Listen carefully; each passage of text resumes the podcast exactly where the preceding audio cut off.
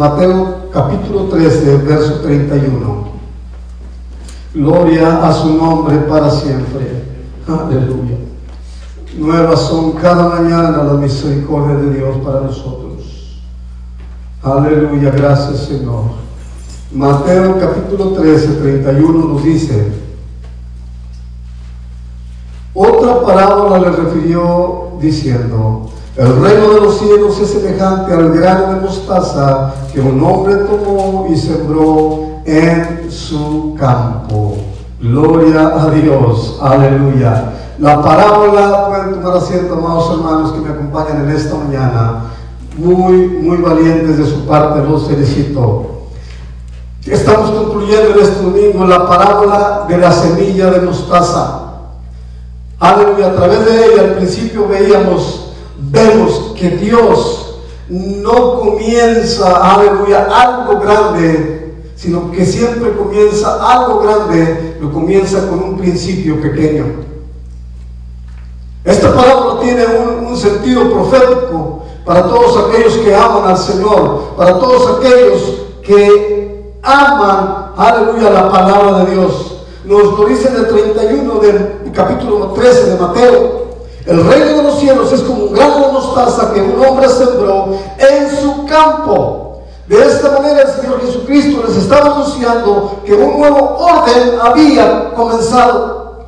Jesús quería mostrar a sus seguidores que un proceso ya había empezado. El reino de Dios, la voluntad de Dios ya estaba entre ellos. La semilla ya estaba plantada. Aún así que tenemos que, eh, eh, recordar o, o mirar nuestra vista hacia el Calvario. Ahí fue sembrada una semilla, murió una semilla, aleluya, que muchos años, muchos días después dio gran fruto hasta el día de hoy.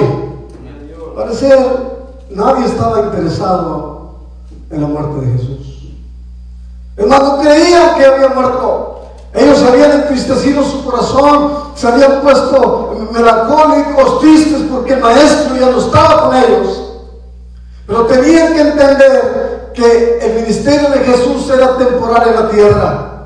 Aleluya. Y que ellos tenían que haber prestado atención a la parábola de Jesús, a las palabras de Jesús cuando dijo, el reino de los cielos es como un grano de mostaza que un hombre sembró en su campo.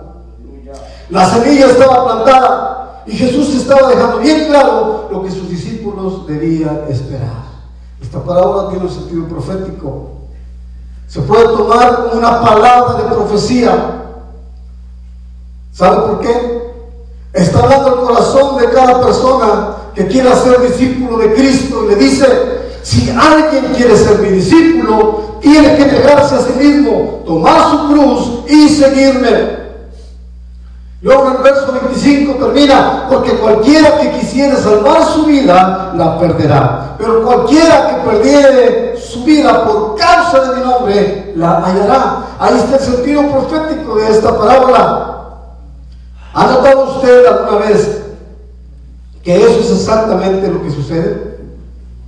Cada vez que nosotros hacemos todo lo posible para protegernos, para parecer invulnerables, luchamos a perder todo.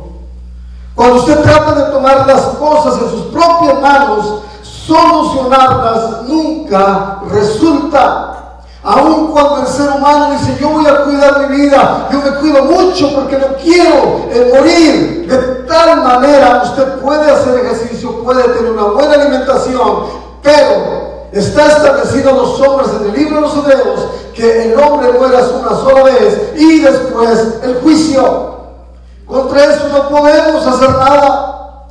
Puede un anciano morir de 110 años, puede un niño morir de 12 años, puede un recién nacido morir, porque la voluntad de Dios es soberana sobre tu vida. ¿Sabes por qué? Porque Dios es el dueño de todo. Dios es el dueño de tu vida. Nadie más tiene potestad sobre tu vida, sobre tu espíritu, más que la poderosa mano de Dios. Entonces, si perdemos nuestra vida, si sembramos nuestra vida en Dios, al cabo del tiempo se nos va a devolver en abundancia. Romanos 8:28 nos recuerda que Dios dispone todas las cosas para el bien de quienes lo aman, los que han sido llamados de acuerdo a su propósito. Ahora, no es tarea suya ni mía hacer que las cosas obren para bien. ¿Sabe quién es ese trabajo? Ese trabajo le pertenece a Dios. Esa obra es de Dios. Dios hace que todas las cosas obren para bien. Aleluya. ¿Será? Lo es. La Biblia nos dice que de acuerdo a aquellos en que su propósito son llamados, todas las cosas, amados hermanos, obran, vienen, actúan para bien. Cuando estamos en situaciones que se han convertido en un caos, nuestra tendencia humana es ver lo que podemos hacer para solucionarlo, para que todo resulte bien. Tratamos de hacer tantas cosas para arreglar aún nuestra propia vida, pero es un esfuerzo muy humano.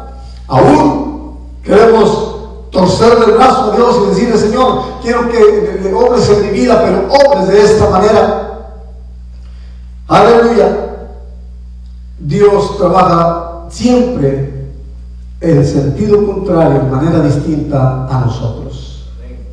Es lo mismo cuando usted o yo hemos sido malentendidos y queremos limpiar nuestro nombre. No podemos hacer nada. Nada podemos hacer. Si alguna obra tiene que venir, que venga de parte de Dios. Vemos el sacrificio de Cristo. Según de Corintios 13:4 nos dice que Jesús fue crucificado en su debilidad, como ser humano, carnal. Dice que Jesús fue crucificado en su debilidad, pero en su debilidad él permitió que la voluntad del Padre fuera hecha. No se defendió. Dice la Biblia que como cordero fue llevado, aleluya, al matadero. Delante de sus trasquiladores fue llevado para que ser sacrificado de esa manera. Entonces, no se le permitió decirle a nadie y, vociferar, hey, cuando yo llegue a la cruz, no tengan miedo, no tengan temor. Eh, no, no se le permitió decir eso a Cristo.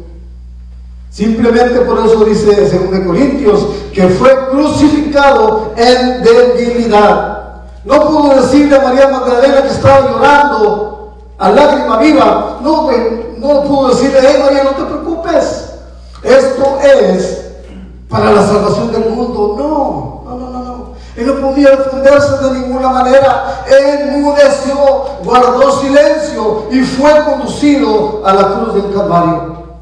Aleluya. Él tenía que permitir que lo malentendieran, que no entendieran lo que estaba pasando. Porque de la misma palabra del Padre en el Salmo 37, verso 6, dice, el que pierda su vida la hallará. Dios le dijo a Jesús, déjamelo a mí. Yo haré que tu justicia brille como el sol al mediodía.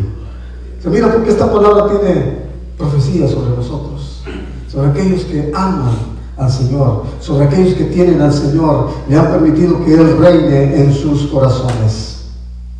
Aleluya. Ahora, otra palabra profética tiene que ver esta parábola, es en, en la virtud de la humildad. Aleluya. El Señor Jesús les dijo, les aseguro que a menos que ustedes cambien y se vuelvan como niños, no entrarán en el reino de los cielos. Por tanto, el que se humilla como este niño será más grande en el reino de los cielos. Siguió diciendo en el capítulo 18 de Mateo, y como ustedes saben, los gobernantes de las naciones oprimen a los súbditos y los altos oficiales abusan de su autoridad. Pero entre ustedes no debe ser así. Al contrario, el que quiera hacerse grande entre ustedes deberá ser su esclavo, su servidor. Y el que quiera ser el primero, tiene que aprender primero a ser esclavo, servidor de los demás. Lo importante de este principio es que la manera en que Jesús estaba hablando con ellos, les estaba aclarando que la manera como Él resuelve las cosas es diferente a la de nosotros. Cómo Él trata las cosas, cómo Él trata eh, los problemas, cómo Él trata la situación de la iglesia. Nosotros lo tratamos de una manera, lo vemos de otra manera, pero Jesús lo ve de una manera totalmente distinta. Anoche un taller para dormirme.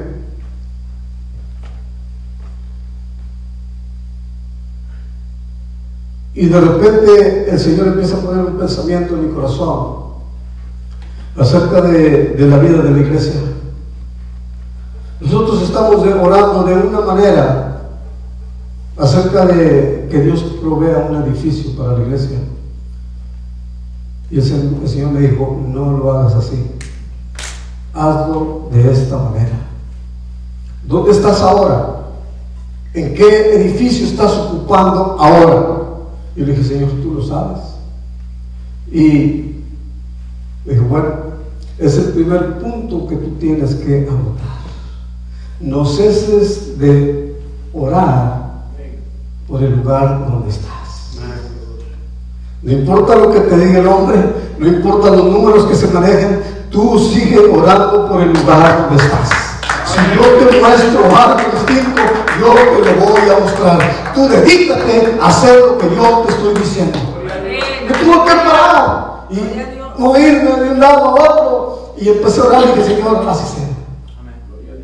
Y me levanté con ese pensamiento y seguí orando con ese pensamiento, Señor, te pido que tú nos dejes permanecer en el lugar donde estamos.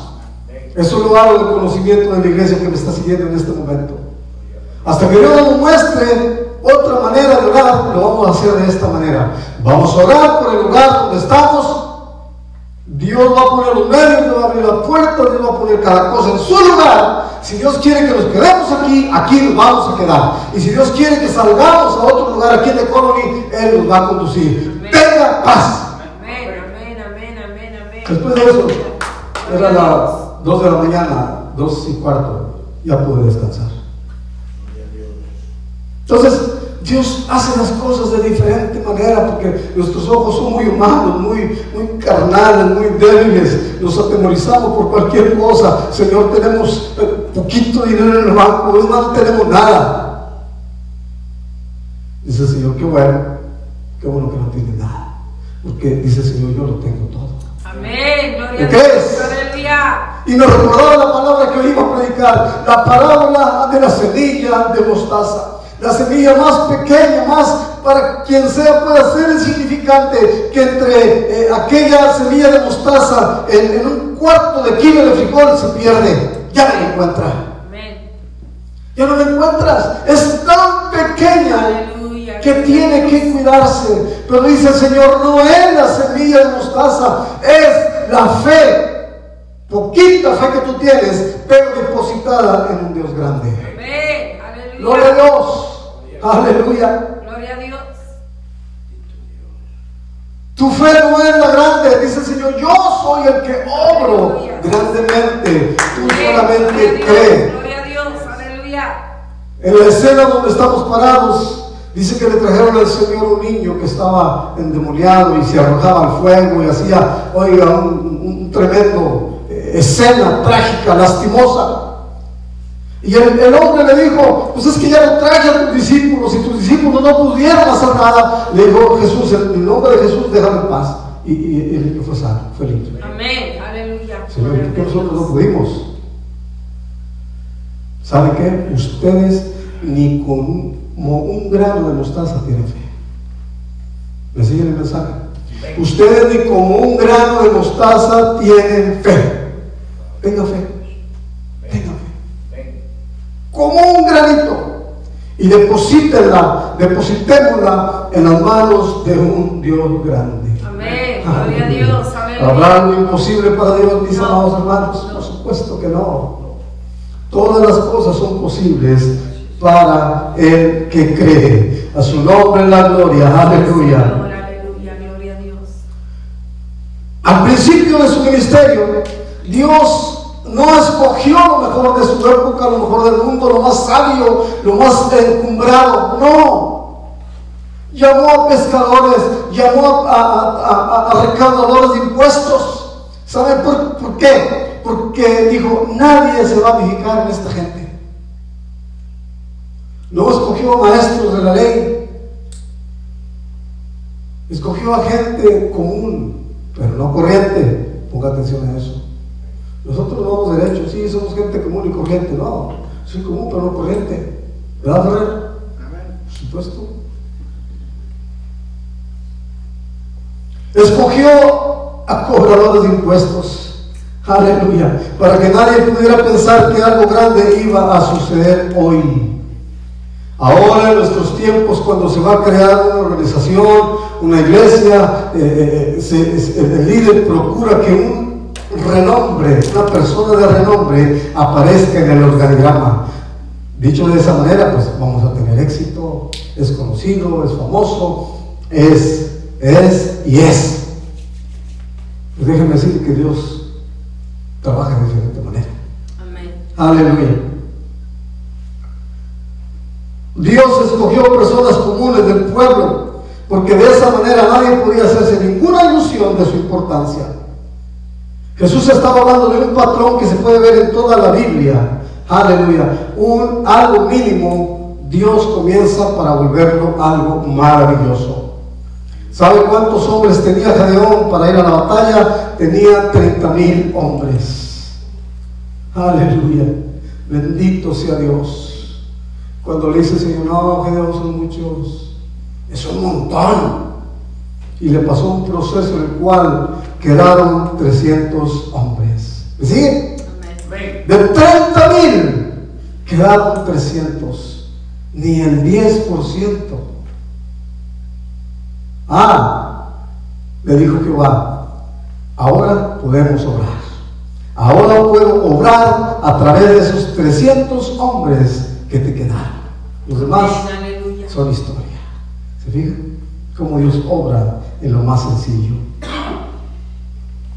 La, siembra de una semilla de mostaza era exactamente lo que sucedió cuando Jesús murió en la cruz. Ninguna persona viva dijo, prepárense, mírenlo, sean testigos, porque algo grande Jesús va a pasar ahora que Jesús esté en la cruz. Nadie dijo eso. Nadie lo proclamó, nadie lo anunció a, ocho columnas. ¿Saben qué? Va, va a morir el rey, va a morir el Señor, va a morir eh, el evangelista Jesús. No, nadie, nadie. Aún sus discípulos más cercanos estaban entre la muchedumbre escondidos, temerosos. A, a María estaba cerca de él llorando y los demás. Por eso les digo, Señor, no tengan miedo, no tengan temor. Lo que ha de pasar, va a pasar. Pero eh, el, el miedo es tremendo, hermanos. El sentir pánico es horrible. Dios nos ayude, aleluya, en el día de hoy. No, no fue un día grande, fue un día desastroso. Aleluya. Igualmente pasó cuando aquellos poquitos, 120, llegaron al aposento alto buscando la presencia del Espíritu Santo, rogando que el Espíritu Santo vi- viniera. Nadie se preocupó por ellos. Dijeron, solo son 120. Quien estaba al frente de ellos ya murió. No va a pasar nada. No va a suceder nada porque el líder de ellos ya está muerto. Sorpresa, el Espíritu de Dios vino en el día del Pentecostés. Amén. Gloria a. Dios. Y removió los corazones, removió el sitio donde estaban. Dice la Biblia que vino como un viento recio y llenó la casa, aleluya. Y del mundo entonces nunca volvió a ser el mismo. Amén. Gloria a Dios. Aleluya. Ese es el propósito profetizado en la parábola de la semilla de mostaza. Aleluya. Ahora, el árbol de la semilla de mostaza no es muy bello, no tiene hermosura. Comparado con el cedro de Líbano o el roble de Líbano. Pero quiero decirle que en esa semillita tan pequeña del árbol de mostaza es como debe ser nuestra fe. Nuestra fe. A veces invisible, a veces visible, pero así debe ser nuestra fe. Aleluya. Jesús quiere que sepamos que el crecimiento de la iglesia, por visible que sea, por mucho que pueda afectar la vida de las personas, nunca va a ser tomado en cuenta. Siempre la iglesia cristiana de Jesucristo siempre va a ser una iglesia criticada, siempre va a ser una iglesia menospreciada. Lo ha sido siempre. Lo ha sido siempre. aunque ha habido grandes avivamientos, por ejemplo, en el despertamiento de los Estados Unidos, solamente unas 50 mil personas alcanzaron la salvación. Comparación de millones que están en los Estados Unidos, estaban, solamente 50 mil fueron alcanzadas, aleluya, con la salvación de Jesucristo. Eso es, aleluya. Entonces, de una cosa estamos seguros, Dios hará las cosas según su propia estrategia y lo hará de, lo hará de una manera inteligente. Aleluya. Dios mostrará cómo puede cambiar las cosas, pero la iglesia, en el mejor de los casos, va a ser algo menospreciada. Vamos a otro punto. Ya vimos el lado profético de la parábola. Vamos a ver ahora el poder, el potencial que hay en esta parábola de la semilla de mostaza. Tiene que ver con nosotros. ¿Sabe por qué? Tiene que ver con el enfoque, la vida individual de cada uno. Pregunta, ¿está usted preparado para vivir la vida de uno que siembra una semilla de mostaza? ¿Podemos convenir en vivir según los principios proféticos y patrones que Jesús presenta en esta parábola? Si su respuesta es afirmativa, entonces usted está dispuesto, mire bien, el poder de la parábola, de la palabra. Estamos dispuestos a llegar a ser considerados nada, a ser considerados delante del mundo como un don nadie, que no tenemos renombre, que no somos famosos, que no tenemos nada. Este es el potencial de la palabra. Si nosotros estamos de acuerdo a vivir de acuerdo al principio de ella, esto es el punto. Un principio de una vida bajo la poderosa mano de Dios. Un principio de humildad. Aleluya.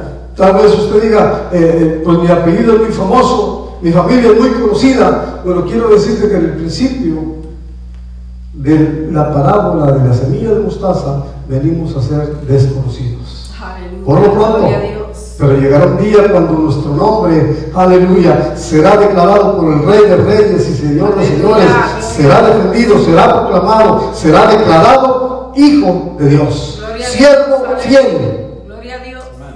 Por lo pronto que haga con nosotros lo que el mundo quiere hacer, ¿qué nos importa? Eso no tiene importancia. Lo que piensan o digan de nosotros, lo que murmuren, lo que critiquen de nosotros, sea bienvenido. A Dios la gloria de cualquier manera. Bendito Dios. Aleluya. Tal vez usted diga, pues, ¿quién me va a defender? Déjeme decirle que Dios es su justicia.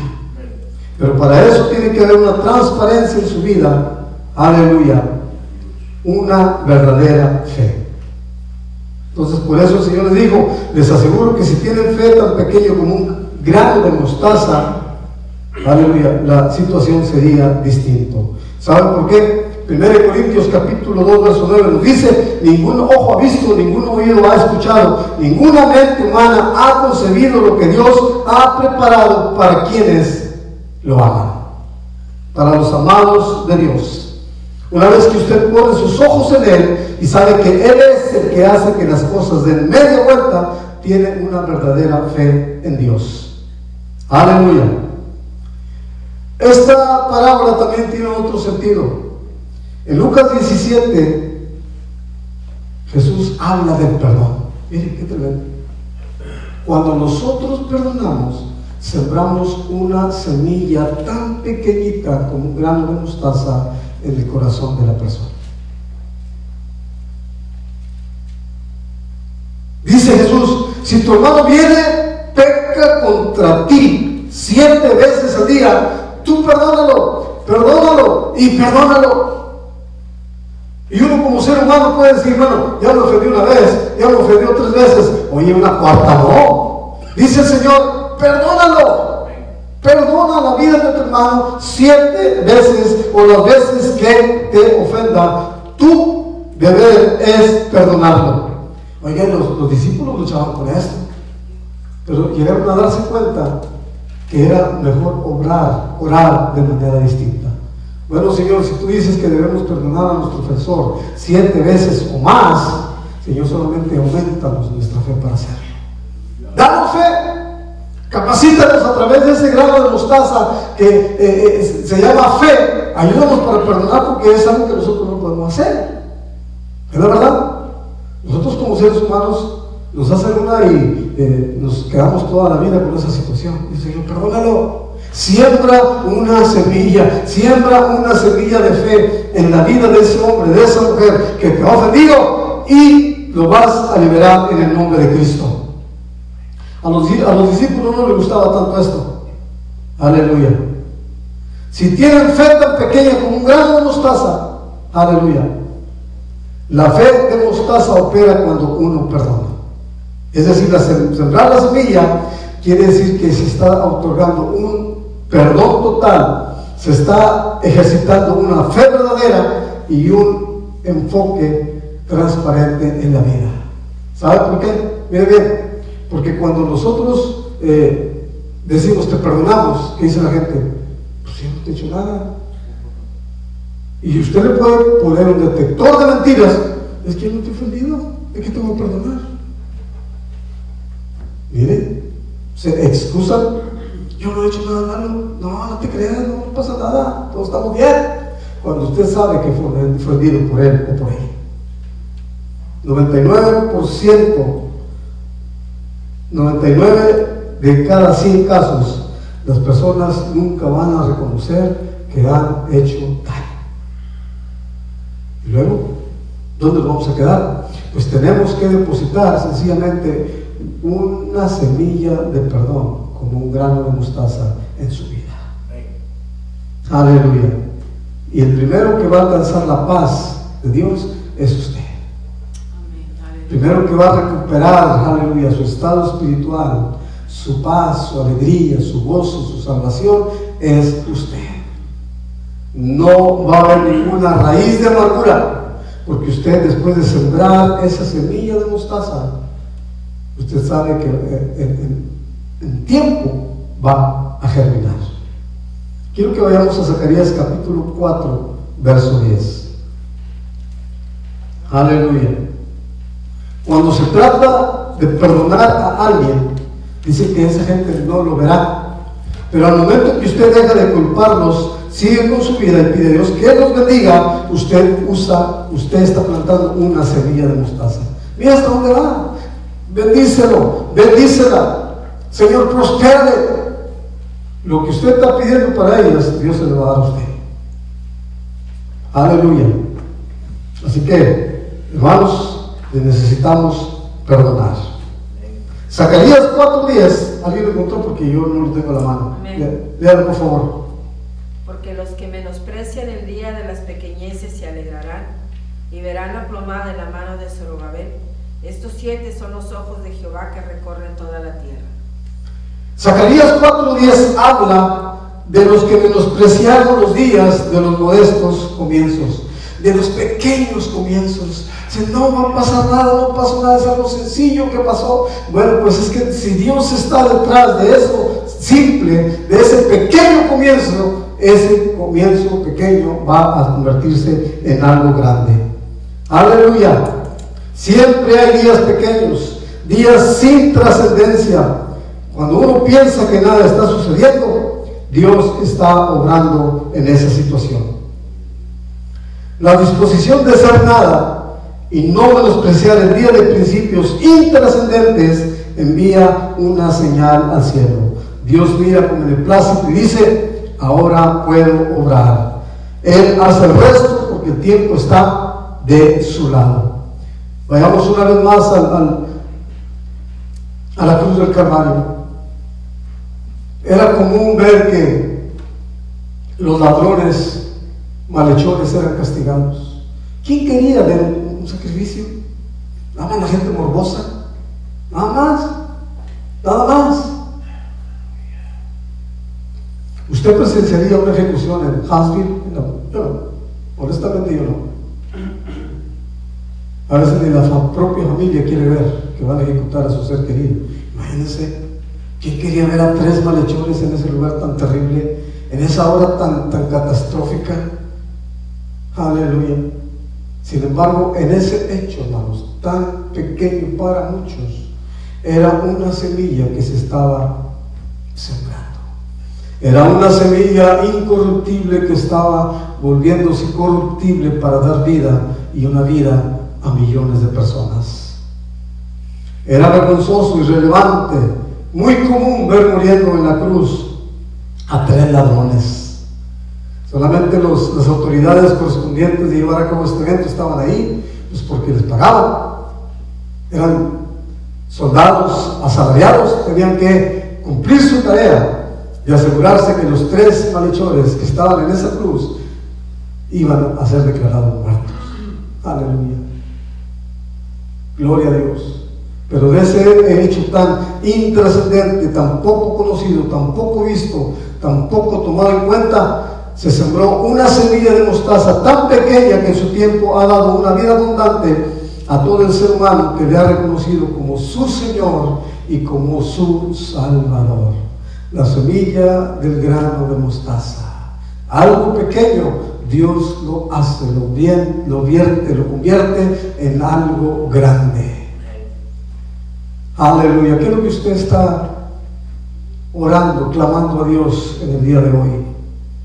Usted necesita salvación, usted necesita perdón, restauración de su vida espiritual, necesita sanidad física, quiere que de su vida se vaya todo el terror y toda la inseguridad, déjeme decirle que Jesucristo es el camino, la verdad y la vida. Y nadie va al Padre si no es a través de Él. Él es la semilla tan pequeña de mostaza que fue sembrada en nuestro corazón. Aleluya. Por eso nuestra vida puede dar mucho fruto abundante para bendecir, para honrar, para glorificar el nombre del Señor. Yo quiero hablar con usted esta mañana. Póngase